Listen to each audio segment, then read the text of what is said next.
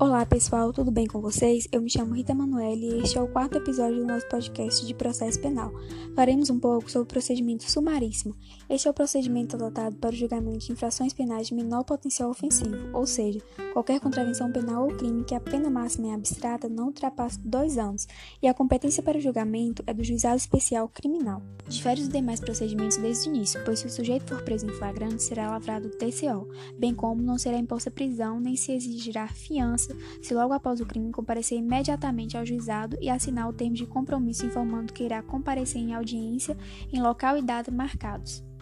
Nessa primeira audiência, haverá primeiramente uma tentativa de conciliação que poderá ser de duas formas. A primeira é a composição civil, que consiste em um acordo entre vítima e acusado com a finalidade de alcançar a reparação do dano. E a segunda é a transação penal, que consiste em um acordo entre o acusado e o Ministério Público, onde se estabelece alguma pena alternativa, e se o acusado cumprir o acordo, o MP deixará de propor a ação penal.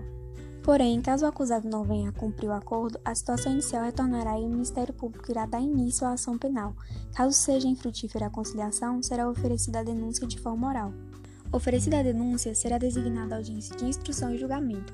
Nessa audiência una, a defesa oferecerá sua defesa prévia. Neste mesmo momento, o juiz apreciará a defesa. Caso rejeite, cabe recurso de apelação em 10 dias. Se aceita, haverá oitiva de testemunha, interrogatório, debates orais e vale ressaltar que nesse procedimento não há previsão legal para substituição dos debates por memoriais.